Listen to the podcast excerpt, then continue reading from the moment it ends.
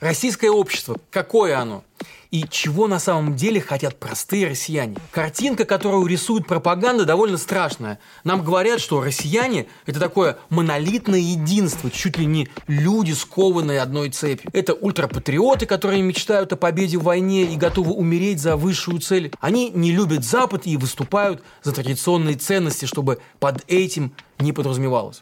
Для них главное – это патриотизм, гордость за страну и за людей на фронте, а не экономическое благополучие, семья там или карьера. Они легко переносят все экономические трудности и плюют на санкции. Им все равно, что в магазинах повышаются цены, а с полок исчезают какие-то там товары. В свободное время они плетут маскировочные сети и вяжут носки для солдат, а сэкономленные деньги тратят на дроны, рации и бронежилеты для бойцов. Но так ли это на самом деле? Есть ли часть правды вообще в этих пропагандистских штампах? Давайте сегодня мы попробуем ответить на этот вопрос. С вами я, Павел Каныгин, и сегодня мы, опираясь на российские и зарубежные исследования и опросы общественного мнения, а также цифры Росстата, поговорим с вами о самых простых вещах – о чем, например, на самом деле мечтают россияне и как проводят свободное время? Сколько работают и сколько получают? Как тратят деньги и на что их копят? Какой видят свою идеальную семью и жизнь? Ну и, наконец, как представляют себе будущее России? Не забудьте подписаться, пожалуйста, на продолжение следует в Ютубе и в соцсетях, чтобы не потеряться. Потому что вместе мы не одиноки.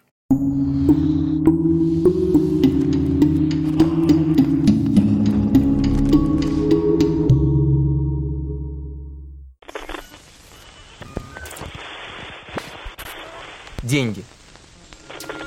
Россияне, как и любые люди в любых странах, хотят много зарабатывать. Однако понимание, что такое много, у всех разное.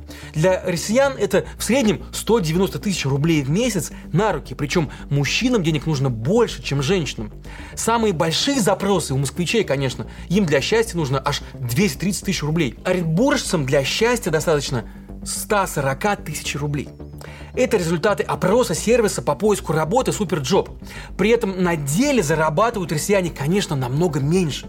Медианная зарплата в нашей стране в 2022 году была всего около 40 тысяч рублей, а среднедушевой доход семьи в месяц по итогам первой половины этого года и вовсе всего 24 тысячи рублей.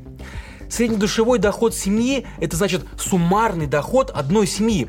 Все зарплаты, пенсии, пособия, то есть пересчитанный на всех членов этой семьи, даже не работающих, например, детей, пенсионеров и домохозяек. Проще говоря, пересчет на число ртов в доме. И это, повторюсь, 24 тысячи рублей на одного человека. На еду, на жилье, на одежду, лекарства, кружки там всякие, хобби, там все. А прожиточный минимум в стране у нас всего 14 тысяч 400 рублей. Причем есть люди, которые и этих денег не получают. То есть разрыв между тем, как россияне живут на самом деле, и тем, как мечтают жить, просто колоссальный. И нет никаких оснований считать, что мы в ближайшее время станем хоть чуточку богаче. Этому мешает та самая разрушительная для экономики и просто здравого смысла война, а также санкции, сокращение ВВП, инфляция, рост цен и еще десятки других причин. Главное из которых это устаревшее представление лидеров страны о мире. На черный день россияне тоже не откладывают. По данным опроса Левада-центра, почти 60% граждан России не имеют никаких сбережений. Ну, впрочем, и это неудивительно. Почти 20% жителей нашей страны в 2022 году еле наскребали денег на самые базовые вещи, вроде еды или одежды. И это данные Центра исследований гражданского общества и некоммерческого сектора Высшей школы экономики. Раз нет денег, то люди берут, конечно, кредиты. На начало 23 года россияне были должны банкам почти 27 триллионов рублей. Сюда входят и ипотеки, и потребительские кредиты. Это просто огромная сумма. Она больше всех доходов российского бюджета в 23 году. И если разделить этот долг на всех россиян, от новорожденных до стариков, то получится, что каждый будет должен банку около 185 тысяч рублей. Как раз столько, казалось бы, сколько и нужно для счастья, правда? Только вот их надо отдать. Неприятно впечатляет, правда? При этом люди берут кредиты вовсе не на статусные там покупки. Чаще всего они влезают в долг просто, чтобы сделать ремонт в квартире, ну или закрыть другой заем, или купить машину, бытовую технику там, или даже просто обычную мебель. Чуть больше половины всех долгов – это ипотека. С жильем у нас ситуация еще хуже, чем с деньгами. В 2019 году, например, исследователи социологического центра РАН выяснили, что больше 85% россиян живут в тяжелых жилищных условиях. Вообще, по закону, жилье, в котором на одного члена семьи приходится меньше 6 квадратных метров площади, а в доме нет базовых удобств, ну там электричество, отопление, водопровода или канализации, так вот, это жилье считается не отвечающим минимальным требованиям самого низкого стандарта.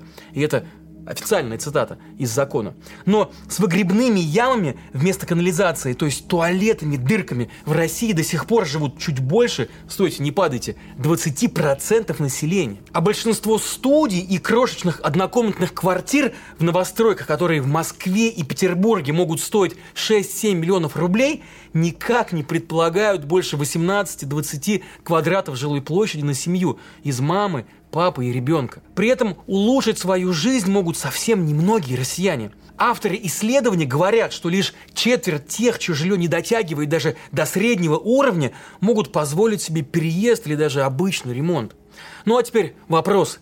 А нужна ли была большая война, вот эти санкции и инфляция людям, которые и без того живут в тесных квартирках на доходы в 20-40 тысяч рублей в месяц? Людям, которые берут кредиты – на самые простые вещи, вроде там бытовой техники, и не могут себе позволить даже в магазинах хорошие продукты. Ну, тут ответ, конечно, очевиден. Нет, не нужна. Им нужно было совершенно другое. Ну, например, повышение зарплат, социальной поддержки, снижение процента по ипотеке, наконец. Но наших правителей это не заботило – в апреле этого года на встрече с Советом законодателей Путин спокойно заявил, что россияне справятся со всеми трудностями и твердо пойдут вперед. Мы вместе преодолеем любые испытания. Будем последовательно и твердо идти только вперед к намеченным высоким большим целям. Но проблема в том, что эти трудности им создает сам Владимир Путин. Ну, а иной раз и вовсе кажется, что ухудшение их жизни – это и вовсе целенаправленная политика Владимира Путина. Ведь управлять зависимыми и бедными, как известно, гораздо легче. Ну и останавливаться он явно не намерен. Свободное время и мечты. При таком уровне бедности россияне очень много работают. Больше половины жалуются на переработки. Хотя в идеале хотели бы люди работать не больше четырех дней в неделю. На что же жители нашей страны в таком случае тратят свободное время? Интернет заполнен сообщениями о том, как россияне после работы массово вяжут маскировочные сети, делают носилки для раненых, а также изготавливают окопные свечи и шьют одежду для солдат. По всей стране появляются целые цеха, где волонтеры якобы только этим и занимаются. Но что-то мне подсказывает, что на самом деле досуг россиян совсем другой – Зимой 2022 года в ЦИОМ опросила молодых людей от 18 до 24 лет, как они проводят свое свободное время. И оказалось, что чаще всего опрошенные предпочитали встречаться с друзьями и с семьей, и чуть реже слушать музыку и смотреть фильмы. Кино россияне действительно любят. Причем наши вкусы здесь совсем не отличаются от европейских. Например, в том же 22 году самыми популярными фильмами в России были голливудские блокбастеры «Аватар», «Путь воды» и Uncharted на картах не значился. И только на третьем месте оказался российский фильм «Сердце Пармы». Почти 70% россиян старше 30 лет в свободное время предпочитают просто спать. Не смейтесь. Это, между прочим, похоже на досуг жителей многих других стран. Ну вот возьмем, к примеру, благополучную Исландию, где, как и в России, 40-часовая рабочая неделя. Еще в 2005 году там провели исследование, которое установило, что каждый четвертый исландец, вернувшись с работы, не может найти в себе силы даже на обязательные домашние дела, ну и ложиться спать. А у нас, не будем забывать, больше половины россиян еще и жалуются на переработки. Помимо сна, жители нашей страны любят гулять на свежем воздухе 8-7%, готовить еду 73% и мечтать, фантазировать тоже 70%. Заметьте, все эти занятия не требуют особого вложения денег. Тут, например, нет путешествий или там дорогих хобби. Да и мечты россиян тоже самые европейские, обычные. Иметь счастливую семью, детей, хороших друзей и интересную работу. Получить качественное высшее образование и прожить честную жизнь. Я уверен, этого же хотят люди по всему миру. В этом списке нет ничего про возрождение Великой России – про новые территории, которые надо отобрать у соседей, ну или там про желание показать всему миру нашу силу, Кузькину мать, ну и прочей имперской чуши там тоже нет. Все больше россиян в свободное время занимаются спортом. С 18 по 22 годы исследовательская компания «Платформа» совместно с Министерством спорта РФ проводили телефонные опросы, телефонные исследования населения. И вот в 22 году почти половина респондентов сказали, что регулярно тренируются. Это на 5% больше, чем в 2019 году. Рост небольшой, но он есть. И чаще всего россияне бегают, плавают, занимаются фитнесом и оздоровительной гимнастикой. И опять, никакого тут отличия от жителей других стран. В 2021 году международная исследовательская компания Ipsos провела опрос среди граждан 29 крупнейших государств Европы, Азии, Южной и Северной Америки. Ну и вот оказалось, что самые популярные виды спорта там все те же фитнес, бег и плавание. Как видите, в списке любимых дел россиян только обычные занятия, которые близки жителям и других европейских стран. Будущее. В конце 22 года Высшая школа экономики и компания Полилог провели большое исследование о том, как видит ближайшее будущее страны через 15, например, лет молодые люди в возрасте от 14 до 27 лет. Молодежь опрашивали в 16 регионах, в том числе в Москве, Питере, Краснодарском крае, Тверской области и Татарстане. Именно эти люди через 15 лет и станут самыми активными гражданами нашей страны, ведь им тогда будет по 30-45 лет. Это вместе с ними мы будем исправлять исправлять все то, что наворотили нынешние руководители России. Если, конечно, нам всем повезет. Поэтому очень важно представлять, какую страну хотят видеть люди этого возраста. Оказалось, что большинство из участников этого опроса мечтает о технологическом государстве с развитой экономикой и свободами. Они считают, что без патриотизма такое государство не построишь. Но патриотизм у них – это не слепая и радостная поддержка всего, что делает государство, а гордость за достижение страны в технологиях, в бизнесе и в экономике. Я вновь подчеркну, о военных победах и новых территориях эти люди не мечтают. Не хотят они и того, чтобы русских боялись, чтобы от нас все закрывались и шарахались. Напротив, одно из главных ожиданий от будущего – это открытые границы, а также возможность путешествовать в другие страны и даже жить там. Свобода передвижения – это вообще ключевая ценность молодых людей в России. Обязательное требование к государству – это не вмешиваться в личную жизнь и вообще не мешать. Более того, молодежь стремится максимально обособиться от влияния государства. Ну и поэтому все респонденты и говорили об интересе к предпринимательству. По словам руководителя департамента спецпроектов Полилога Романа Моложона, свой бизнес становится для них идеальным сценарием и отдушиной, а еще олицетворением материальной и личной свободы. Есть еще одно очень интересное исследование 22 года. У рабочих из Омска и Пскова спрашивали, что они думают о будущем страны и в какую сторону мы должны двигаться. Оказалось, что 52% омских рабочих младше 40 лет и 43% старше 40 считают, что важнее всего демократия и расширение прав и свобод. И это не московские там хипстеры и релаканты, это самые, что ни на есть, рабочие завода. За развитие самоуправления и гражданского общества общества выступают 38% молодых омских рабочих.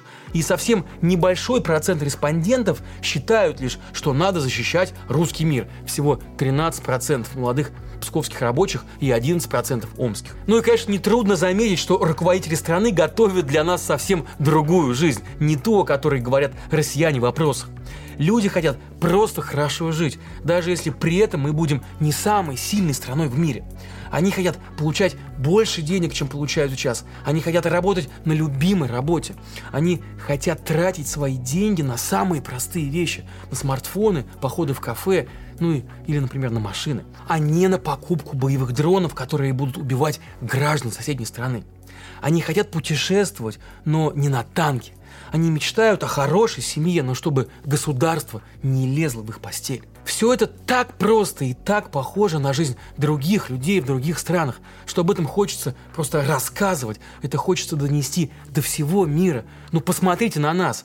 Мы не кровожадные мутанты, мы такие же люди, как и вы. Просто мы оказались в плену у наших ненормальных руководителей. Да, среди нас много тех, кого запутала, обманула и заболтала пропаганда.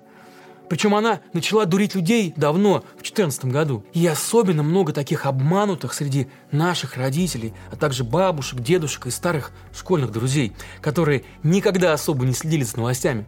Потому что, думаете, все люди во всем мире за новостями следят пристально и анализируют. Чем беднее страна, тем, как мы с вами уже выяснили, больше людей в ней заняты банальным выживанием, а не рефлексией. Прокормом, а не поиском правдивой информации.